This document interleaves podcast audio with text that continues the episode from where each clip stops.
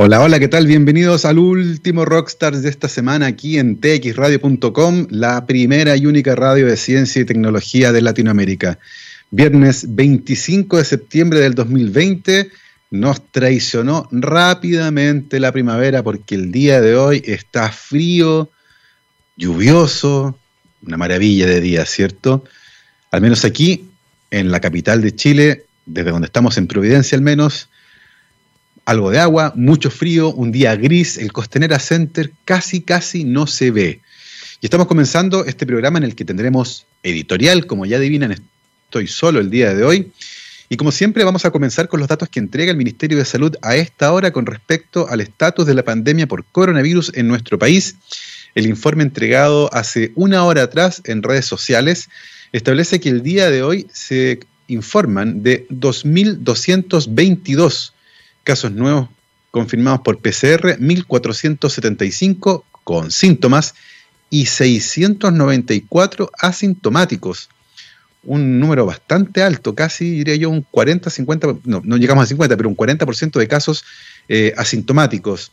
Em, se informa también que en Chile, hasta el momento, se han diagnosticado 450.000, 453.868 casos por eh, esta enfermedad. De esos, 12.761 son casos activos, 428.580 están recuperados. Eh, un concepto que sin embargo es bastante mm, flexible porque recordemos que ya se está caracterizando en todo el mundo en un cuadro conocido como el síndrome post-COVID, en, mm, en el que algunas personas han manifestado síntomas de esta enfermedad durante meses después de estar clínicamente recuperados de la primera infección. Síntomas como cansancio extremo, dificultad respiratoria, inflamación de la membrana del corazón, miocarditis también se ha reportado, algunos problemas vasculares también, de un síndrome que estamos recién comprendiendo porque como el virus es nuevo, todavía no sabemos bien cuáles son los efectos de largo plazo producto de haber contraído esta enfermedad. El día de hoy el Ministerio de Salud también informa que se notificaron 54 casos de personas que lamentablemente murieron producto de esta enfermedad de las últimas 24 horas, llevando el total de víctimas fatales a 12.527. Hay casi tantos fallecidos como casos activos actualmente en nuestro país. Hay 891 personas que se encuentran hospitalizadas, 655 de ellas están conectadas a ventilación mecánica, 137 de esas además se encuentran en estado crítico. Hay 483 ventiladores mecánicos disponibles y el día de hoy se informó de 37.653 exámenes de PCR, lo que lleva el total del país a 3.150.048. Perdón, 848. Em, esos son los datos. Eh, ha habido discusiones bien interesantes con respecto a la positividad eh, que se refiere a la tasa de exámenes positivos que se, que se obtienen por sobre todos los exámenes realizados. Y ese es un número que evidentemente va a ir bajando a medida que la pandemia esté entrando en control. Y sin embargo, la interpretación de ese número debe ser muy cuidadosa, porque no necesariamente porque la positividad vaya bajando, tenemos que estar tranquilos, eh, particularmente asociado al testeo que hay que hacer, porque se recomienda que en este periodo se detecten em, de manera bastante em, exhaustiva los casos asintomáticos, eh, que son las personas que menos van a estar interesadas en hacerse un examen, porque si se sienten bien, ¿por qué razón sería un examen? Pero ellos son súper relevantes para tratar de contener la transmisión silenciosa del virus, que es la que puede causar los brotes más letales. Eh, y por lo tanto, en ese sentido y con esa estrategia, tratando de detectar personas que no necesariamente se sienten mal, la positividad va a ser baja. Pero no por eso hay que cantar victoria, así que ojo con eso esto de ir a buscar los casos de manera activa, con exámenes en las plazas, en terminales de buses o en otros centros eh, donde se aglomeren personas, debe ser interpretado con una pizca de sal, porque en ese contexto evidentemente la positividad va a bajar. Pero estamos tratando de detectar activamente, particularmente los asintomáticos, y por lo tanto no debe asumirse que una positividad baja necesariamente sugiere o implica que la pandemia está pasando. Es algo que va a ocurrir cuando el testeo se realiza de esta forma y por lo tanto es la interpretación de ese número la que debe ser cuidadosa, no el número en sí. Es evidente que la positividad va a bajar, pero comunicacionalmente, y esto es importante, el hecho que vaya bajando no quiere decir que se acabó la pandemia o que estemos súper bien. Es un dato que debe ser interpretado en un contexto en el que tenemos un sistema de testeo muy robusto. Les dije recién, se informó el día de hoy más de 32.000 test de PCR. Tenemos un sistema de testeo muy robusto, pero además estamos buscando activamente los casos, estamos testeando en un montón de partes, estamos tratando de detectar a la gente que no tiene síntomas. Y es evidente que vamos a testear, por lo tanto, mucha gente que no tiene el virus. Y por eso la positividad va a caer. Entonces, la interpretación de ese número debe ser muy cuidadosa para no entregarle un mensaje equivocado a la ciudadanía. Vamos a ver eh, probablemente en unos 10, 10 a 12 días más si hubo consecuencias con respecto a un relajo que se percibió en ciertas medidas de distanciamiento físico durante la celebración del 18 de septiembre. Mucha gente decidió juntarse en su casa con familiares, con amigos que no veían hace un tiempo y puede ser que producto de ese relajo, necesario por cierto, porque es difícil mantener el encierro, pero debe hacerse con cuidado, con poca gente.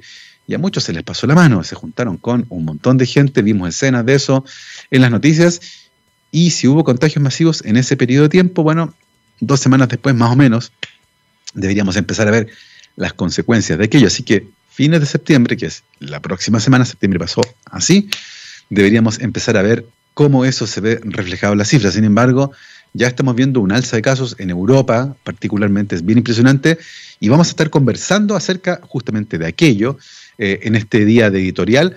Vamos a estar conversando también sobre las vacunas, vamos a conversar también sobre la posibilidad eh, de que el hallazgo de fosfina en la atmósfera superior de Venus se relacione con la presencia de vida o no, una posibilidad que se discutió.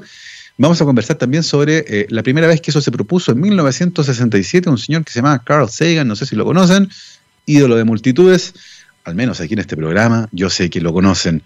Nos vamos a ir ahora a una pausa musical, pero a la vuelta vamos a volver con estas interesantísimas conversaciones del día de hoy que será de editorial.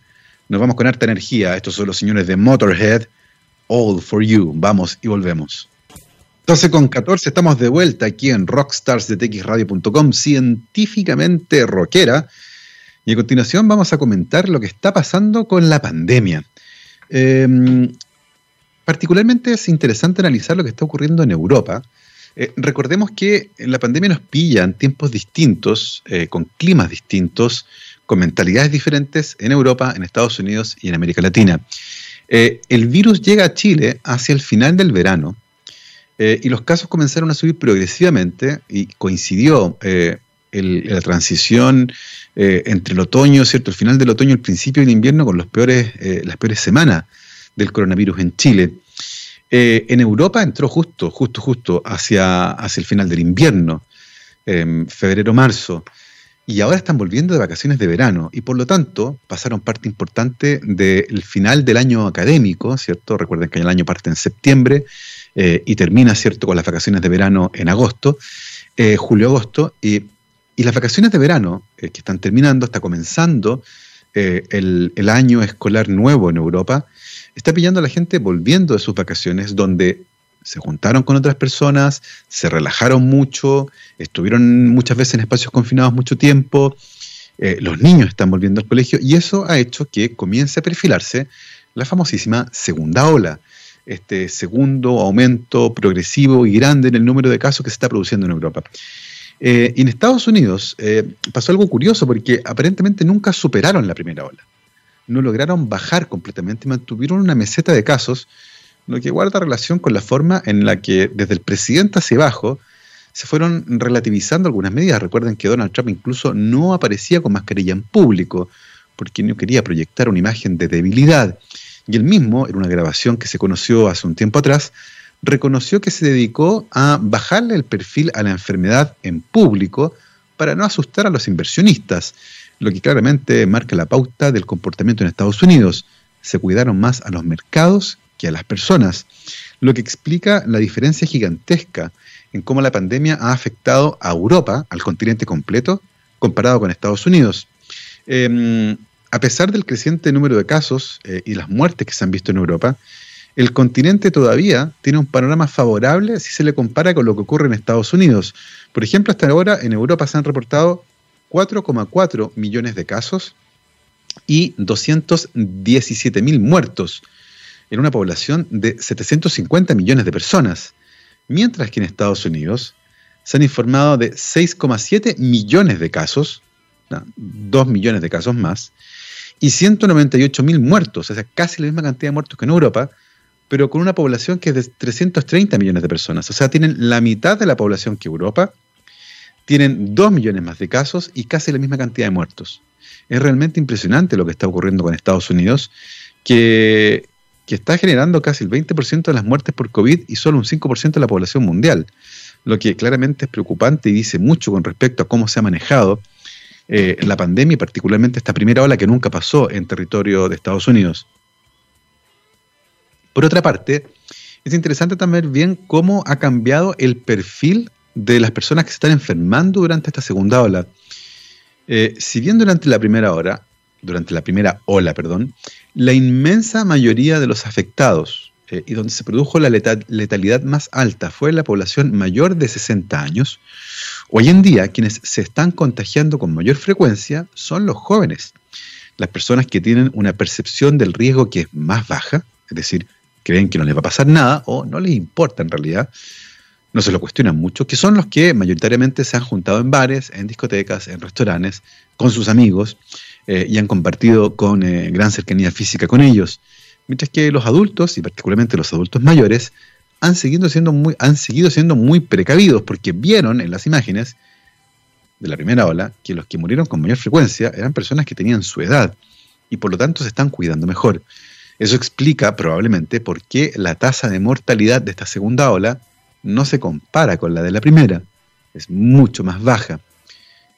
Eso como les decía, puede tener que ver con el perfil y el rango etario de las personas que se están enfermando con mayor frecuencia ahora, pero también con el hecho de que actualmente existe al menos un tratamiento farmacológico para los casos más graves, que es el tratamiento con corticoides, ¿cierto? Que es de fácil acceso, económico y que permite bajar la tasa de letalidad en pacientes más graves, y porque ahora además los sistemas de salud ya están preparados.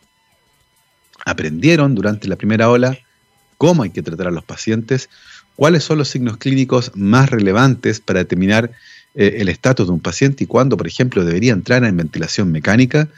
Eh, y eso también ciertamente ha favorecido que la tasa de letalidad de esta segunda ola sea un poco más baja que la de la primera. Em, algo parecido ocurrió eh, en cuanto a olas, ¿cierto? Con la pandemia de influenza, donde hubo tres olas. la segunda fue la más letal en el caso de la influenza en 1918 Ahora aparentemente la tasa de letalidad de la segunda ola va a ser un poco más baja. ¿Qué es lo interesante de esto? Que así como ocurrió durante la primera ola, tenemos esta oportunidad de anticiparnos a lo que eventualmente puede ocurrir para tratar de minimizar el impacto que va a tener esta segunda ola en nuestro país, porque la vamos a tener sin lugar a dudas. Lo importante acá es tratar de minimizar el impacto, eso quiere decir tratar de bajar el caso, el número de casos al mínimo posible y de la mano con eso, tratar de mantener la letalidad baja. Para eso es sumamente importante transmitir el sentido de riesgo a la población más joven, a la que eventualmente puede que no le pase mucho, pero que pueden contribuir eh, aumentando los contagios, por ejemplo. Y ahí hay que hacer un trabajo comunicacional que es tremendamente importante y que a mi entender hoy día no se está haciendo. Es importante también mantener eh, un sistema de testeo que sea robusto y particularmente uno de trazabilidad. Poder identificar rápidamente a quienes estuvieron en contacto físico estrecho con personas que están confirmadas por coronavirus para informarles y que tomen las medidas correspondientes, es decir, aislarse en su casa para que en caso que sí se contagiaron, hacerles un test a ellos, ¿cierto? Pero en caso que sí, se contagiaron, evitar al máximo la transmisión, la generación de casos secundarios. Eh, sabemos que en algunos casos esto puede ser dramático. En Islandia, el día de hoy se informó de un brote, al menos 100 casos de coronavirus que fueron producidos por dos personas. Turistas franceses que llegaron a Islandia, se les hizo un test de coronavirus, dieron positivo, se les pidió que se aislaran, pero como estas personas no se sentían mal, decidieron hacer turismo. Dos personas que vienen de otro país, que no hacen caso a las normas sanitarias y que generan un brote en otro país, tiene la escoba. En estos momentos en Islandia, lo que marca de nuevo la responsabilidad que cada uno tiene para tratar de mantener la pandemia lo mejor controlado posible. Así que a cuidarse, pero también a cuidar al resto. Así que ya lo saben, preparémonos porque la segunda ola muy probablemente será inevitable. Eh, afortunadamente para nosotros, a diferencia de lo que está ocurriendo en Europa, la segunda ola en Europa los está pillando ya con el verano en retirada. Van a entrar al otoño y muy pronto al invierno. Y se les va a juntar además con los otros virus respiratorios, particularmente con el de la influenza. Así que en Europa puede todavía que la vayan a ver muy negra. Acá al menos sabemos que en verano otros virus respiratorios como la influenza o el sincicial circulan muy poco. Así que todavía tenemos ahí el margen que nos entrega justamente la proximidad del verano. Estamos entrando en la primavera, los virus respiratorios dejan de circular con la fuerza que lo hicieron durante el invierno y por lo tanto, al menos por ese lado, vamos a tener una complicación menos, que es convivir con la menor cantidad posible de virus que causen enfermedades respiratorias graves para tratar de manejar el segundo brote que seguro se nos viene con mayor calma. Es importante, sin embargo, eh, eh, insistir, particularmente a los más jóvenes. La pandemia no ha pasado, el virus sigue circulando y por lo tanto la distancia física, el lavado de manos, siguen siendo fundamentales. Eh, tratar de hablar lo menos posible en lugares cerrados. Eso incluye el transporte público, porque cuando hablamos justamente es cuando facilitamos la salida del virus, si es que lo tenemos, desde nuestro cuerpo, pasa por el aire por la garganta y eventualmente eso con gotitas de saliva arrastra también al virus y lo estamos diseminando. Entonces, tratar de hablar lo menos posible, estornudar cubriéndose boca y nariz con la parte interna del codo, tratar de no salir a no ser que sea súper necesario. Yo sé que a esta altura es difícil, uno está choreado. Yo muero por ir al mar, por ejemplo, pero todavía tal vez no sea muy razonable ir, tal vez más adelante si se pueda, pero si lo van a hacer al menos, porque los ambientes abiertos, ojos, no son los problemáticos, son los ambientes cerrados, muy probablemente los más, los más complejos, en restaurantes. Por eso que las terrazas, por ejemplo, están mandando, porque son lugares donde sabemos que la posibilidad de contagio disminuye bastante, no es cero, pero disminuye y el uso de mascarilla. Hay casos emblemáticos de esto. Uno ocurrió en un Starbucks en Corea, en Corea del Sur. Eh, todos los empleados del Starbucks que estaban usando mascarillas se salvaron cuando una persona se sentó al interior de la tienda, se quitó su mascarilla para poder comer, estaba enferma, no lo sabía y contagió a varias personas que estaban en ese Starbucks. Pero los empleados no se contagiaron. Los que están más tiempo dentro de la tienda no se contagiaron. ¿Por qué? todos estaban con mascarilla. Y también el caso de dos peluqueros, ambos COVID positivos, con síntomas que atendieron a ochenta y tantas personas en total, pero los dos tenían mascarilla. Ni un, ni un cliente se les contagió. Que de nuevo queda muy clara la relevancia que la mascarilla está teniendo durante esta pandemia para evitar el contagio masivo. Así que ya lo saben, a cuidarse porque la pandemia todavía no se acaba. Muy probablemente vamos a enfrentar eh, segunda ola en un tiempo más Estamos desfasados con Europa unas cuatro o cinco semanas, más o menos. Así que no sería nada raro que fines de octubre, principios de noviembre tal vez, estemos viendo ese cambio. A cuidarse, a cuidarse. Mantengan como siempre el lavado de manos, estornuden como personas educadas, no escupan al suelo, traten de no hablar en lugares cerrados, eviten los mensajes de audio, prefieran el texto, porque con eso están contribuyendo a mantener el virus a raya. Ciertamente es preocupante lo que está ocurriendo en el Reino Unido, en España en particular, países donde la segunda ola está mostrando números bastante malos. Eh, recientemente en España se informaron de 12.000 casos nuevos, eso fue el 11 de septiembre, y se ha registrado el mayor número de casos en Europa con 600.000 y más de 30.000 muertos. Bastante sombría la situación en España. En Francia se registraron 13.215 casos nuevos de COVID en 24 horas el viernes pasado, o sea, están teniendo números bastante altos. Según los datos que publica su Agencia Nacional de Salud, la cifra más alta desde abril, o sea, están volviendo a tener las cifras que tenían en abril. Em, las cifras también están mostrando una tendencia creciente al alza en los ingresos hospitalarios, con 3.626 nuevos pacientes en la semana anterior, eso también en Francia. Em, y en una importante ciudad francesa están a punto de quedarse sin camas UCI. Así que estamos viendo una suerte de retroceso con respecto a la situación del coronavirus en Europa. ¿Qué es lo que ha salido mal ahí? Eh, principalmente eh, el sentido del riesgo de la enfermedad en las personas más jóvenes. em, la mayor proporción de casos nuevos se mantiene en las personas entre los 25 y los 49 años, que son los que sienten muy probablemente que a ellos el coronavirus no les va a hacer mucho. Y es probable que sea así, pero hay dos cosas relevantes. Ellos pueden contagiar a alguien que sí puede morir. Y lo segundo, estamos viendo este síndrome de post-COVID, este cuadro con miocarditis, con problemas vasculares, con malestar generalizado, con cansancio extremo, incluso en personas que no tuvieron síntomas. Así que ojo, el virus les puede pegar sin que ni siquiera lo noten. Así que mucho ojo con eso, a no confiarse, eh, a mantener bien, eh, bien puesta esa mascarilla, porque de verdad esto puede ser tremendo. Vamos a hacer una nueva pausa en este Rockstars de editorial del día de hoy aquí en txradio.com, científicamente rockera, en este día gris, nublado, frío, ideal para hacer sopaipillas este viernes 25 de septiembre del 2020. Nos vamos con Steppenwolf, esto se llama, oh sí, Born to be Wild. Vamos y volvemos. 12 con 34 y ahí está Breaking the Law y aquí estamos de vuelta en Rockstars de txradio.com haciendo editorial de día viernes. Estábamos hablando recién del estatus de la pandemia, de cómo está avanzando con fuerza la segunda ola, particularmente en Europa, la situación en Estados Unidos y de la mano con eso viene la preocupación por la vacuna o las vacunas. Eh, ¿Cuándo, cómo y dónde tendremos eh, una vacuna en contra de esta enfermedad? Em, Afortunadamente existen muchas vacunas en desarrollo eh, con muchas tecnologías distintas y eso, también parece sumamente relevante, eh, particularmente cuando hemos escuchado que, por ejemplo, la vacuna que está basada en el em, adenovirus de chimpancé de la Universidad de Oxford, ¿cierto?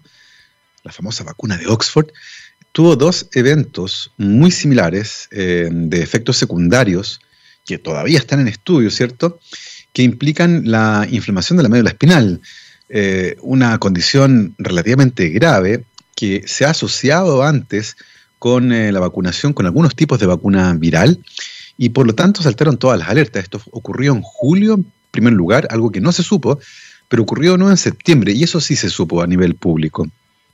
Y esto evidentemente eh, generó gran preocupación porque es una de las vacunas que va más avanzada y, por lo tanto la existencia de un efecto secundario potencialmente grave era un baldazo de agua fría para todos los que estábamos esperando obtener una vacuna, ojalá lo más rápido posible.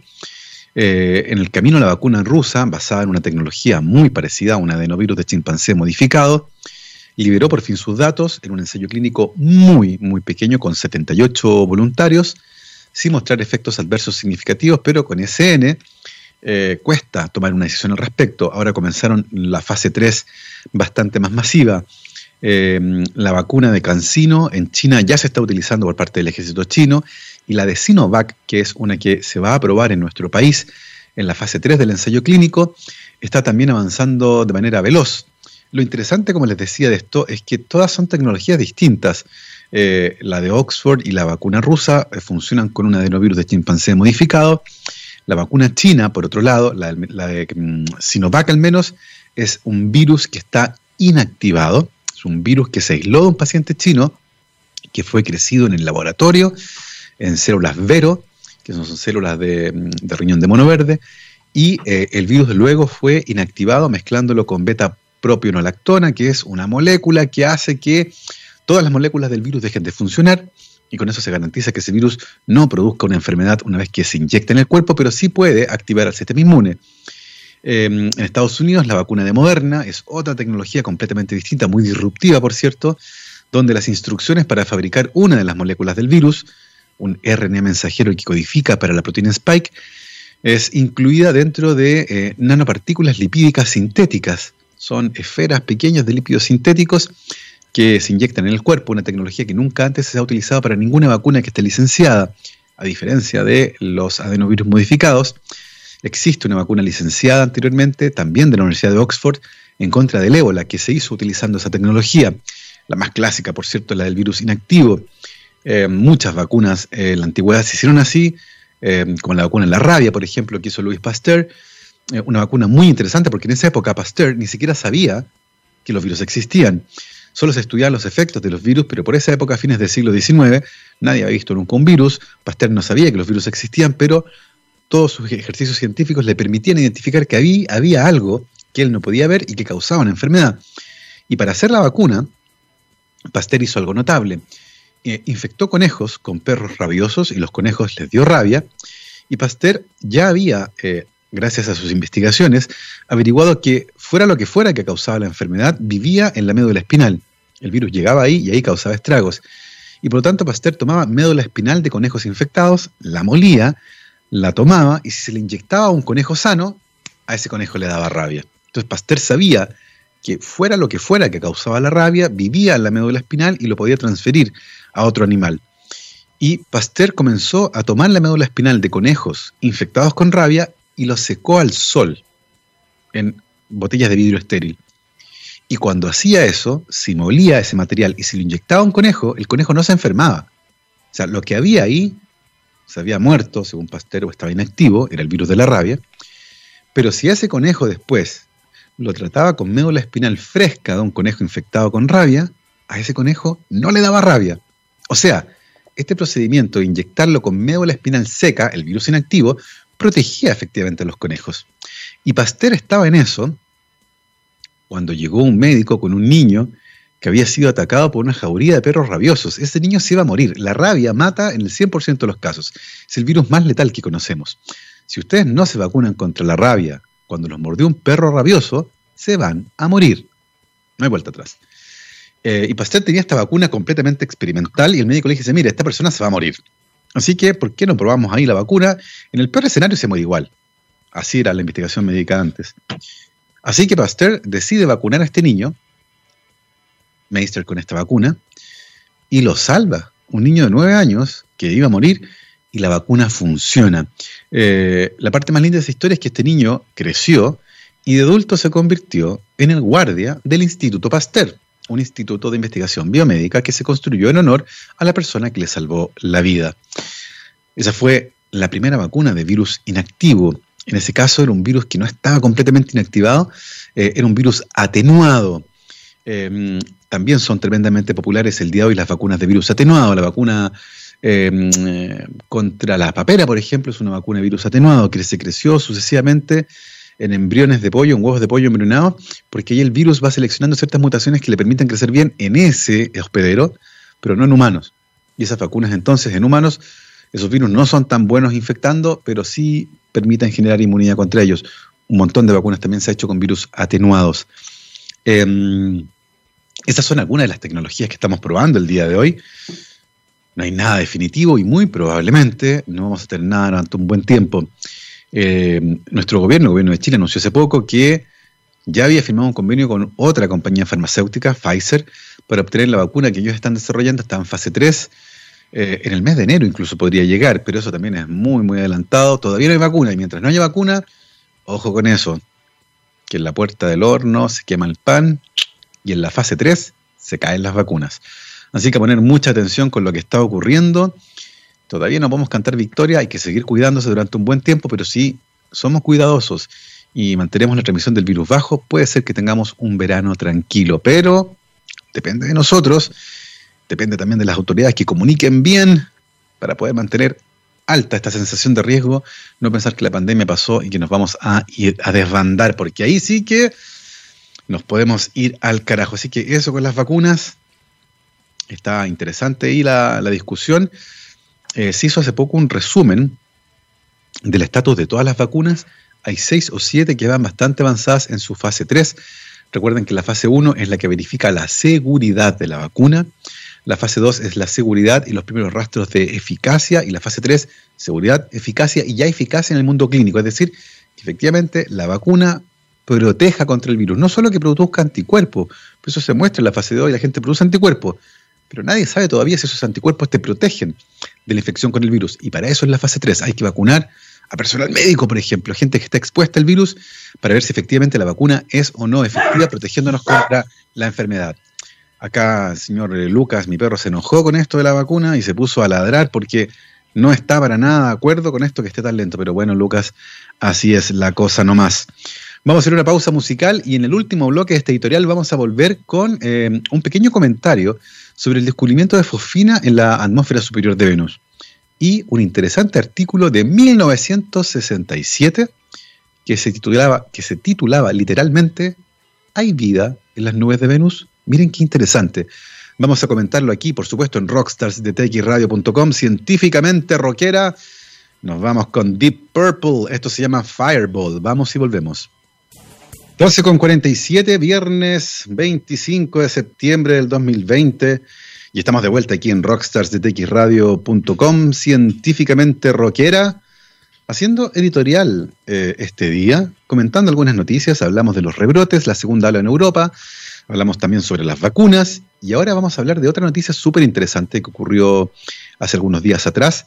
Y fue el anuncio que realizó la NASA y, científicos ¿cierto? de distintas universidades trabajando en distintos lugares acerca de la detección usando distintas tecnologías de un gas que se llama fosfina en la parte alta de la atmósfera de Venus.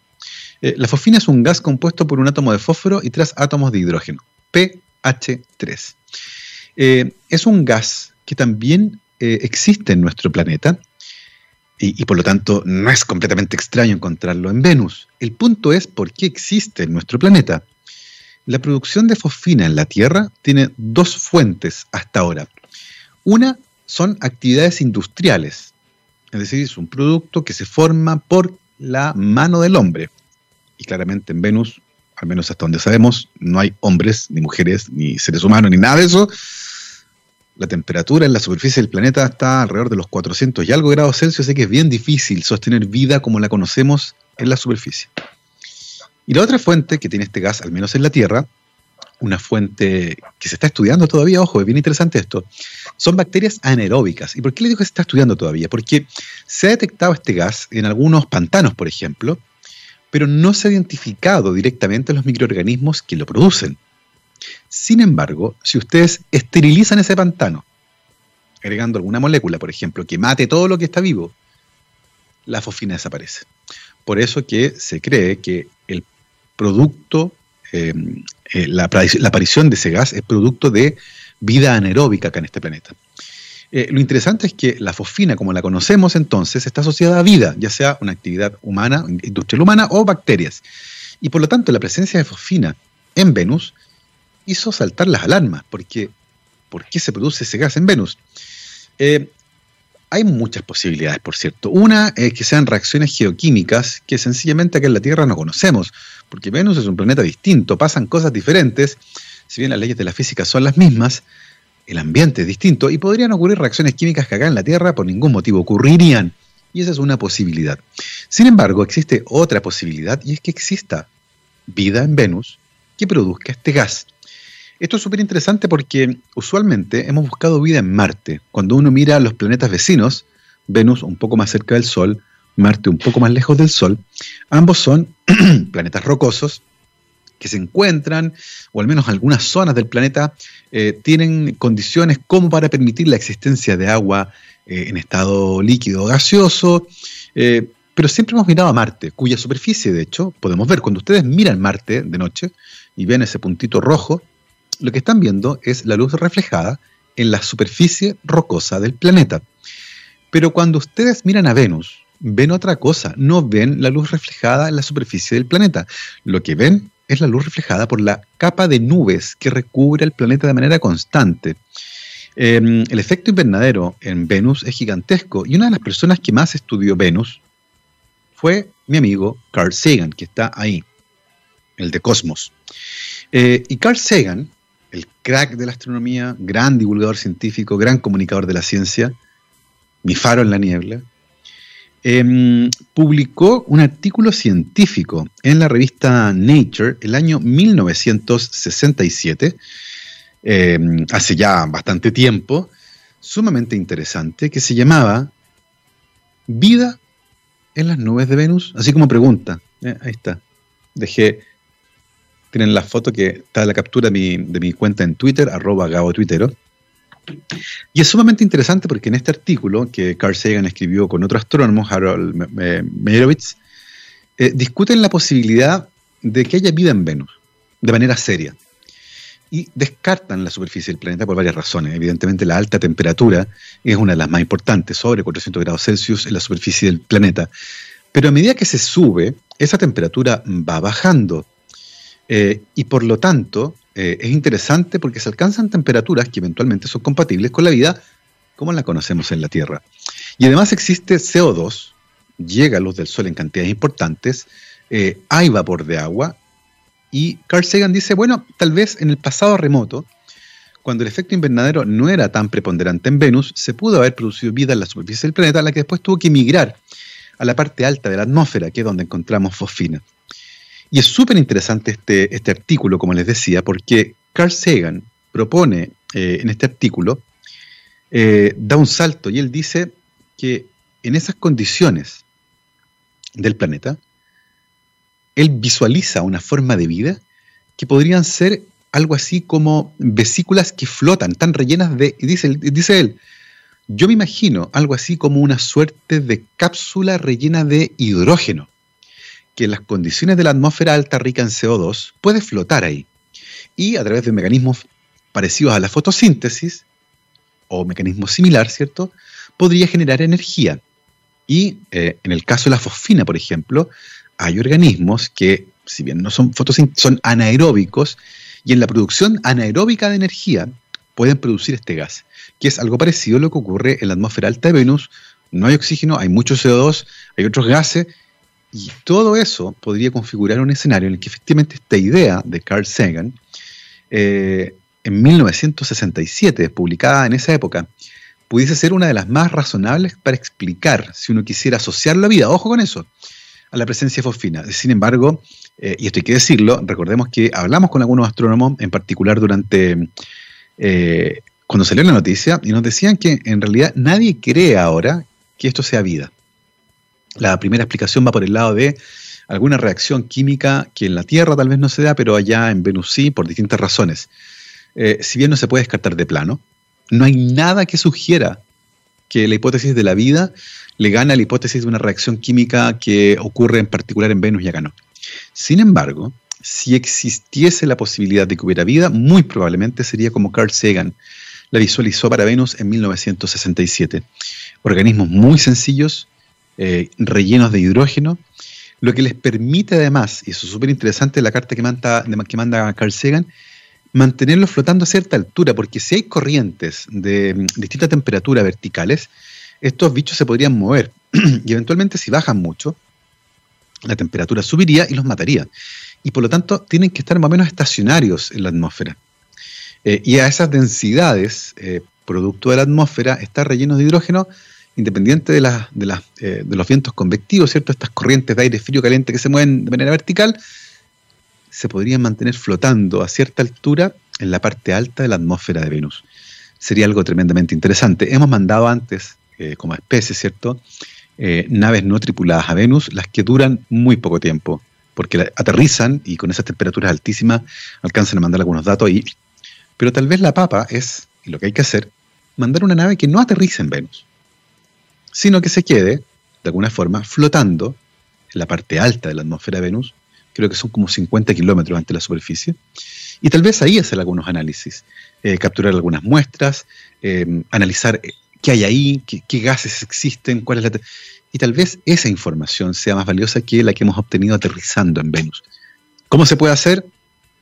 Science Rocket, yo no, Rocket Science, yo no soy experto en esa área, se lo dejo a los físicos, se lo dejo a los ingenieros. Hay que, hay que analizar, ¿cierto? Ahí, quedarnos ahí flotando en la parte alta de la atmósfera de Venus eh, y tal vez ahí sí encontremos cosas sumamente interesantes. Y ahí habría que cambiar la canción, la famosa canción de David Bowie, esa que dice Life on Mars, y cambiarla porque tal vez sea Life on Venus. Em, sería sumamente interesante, probablemente el hallazgo más importante de la historia. Eh, y lo interesante de esto es que la información inicial, la detección de fosfina se realizó en Chile. La inicial inicial fue en Hawái, pero la confirmación con datos de mejor calidad se hizo en Chile con ALMA, porque permitió analizar, eh, ¿fue ALMA? Casi seguro que fue ALMA, corríjame si me equivoco, por favor. Pero básicamente lo que hizo fue detectar el espectro de absorción de la fosfina. Cuando un objeto como un planeta refleja la luz del Sol, las moléculas que están en la atmósfera pueden absorber parte de esa radiación y por lo tanto lo que nos llega es lo que se emitió menos lo que se absorbió en la atmósfera. Y el perfil de absorción eh, que tiene la gas eh, es súper claro. Y eso fue lo que detectó, eh, lo que se detectó en Chile con, ALMA, como les decía. falta ahí la línea del espectro, ¿cierto? El perfil de absorción de la fosfina y por lo tanto había fosfina en la atmósfera, y eso hizo que la luz que viene de Venus a, nuestro planeta llegue sin esa línea espectral en particular. Eh, el dato de ALMA es muy bueno, confirma el dato originalmente mm, obtenido. Además, la cantidad era relativamente alta, 20 partes por cada mil millones, lo que en la atmósfera es bastante significativo, particularmente para un gas que es bastante inestable, lo que quiere decir que se está produciendo de manera continua, porque si no, se acabaría rápidamente. Tremendamente interesante eh, esa noticia, tiene muchísimo más eh, para entregarnos, y como les decía, al menos un modelo. Carl Sagan imaginó en 1967 que una forma de vida muy sencilla podía existir en Venus, algo así como una vesícula rellena de hidrógeno que flota a la deriva en Venus, esperando que la encontremos. Miren qué bonito sería eso, poder confirmar la existencia de vida en Venus, de estos organismos. Imagínense lo fascinante que será estudiar eventualmente sus metabolismos, su forma de transmitir información genética, la estructura que tiene, Uf, se me ocurren mil, mil preguntas acerca de eso. Y con eso último nos vamos en esta editorial de Ciencia el día de hoy aquí en Rockstars de texradio.com, la primera y única radio de ciencia y tecnología de Latinoamérica. Yo los dejo hasta aquí, que tengan un muy buen fin de semana, cuídense, lávense las manos, usen bien su mascarilla, cúbranse nariz y boca, por favor. Traten de no hablar si no es necesario, estornuden como la gente, tengan mucho cuidado, la pandemia no ha pasado y que por supuesto la ciencia los acompañe. Nosotros como siempre nos vamos con nuestro especial All You Need Is Rock aquí en techradio.com científicamente rockera y el día por los padres, los tíos, los abuelos, los chascones más grandes, los mejores, los más revoltosos, los que han resistido el paso del tiempo de manera impresionante, a los que hay que secuenciar, a los que hay que secuenciar para saber cuál es el secreto del carrete eterno y la larga vida. Señoras y señores, nos vamos con los Rolling Stones. Yo los dejo con Start Me Up. Nos vemos el lunes. Que estén bien. Chao, chao.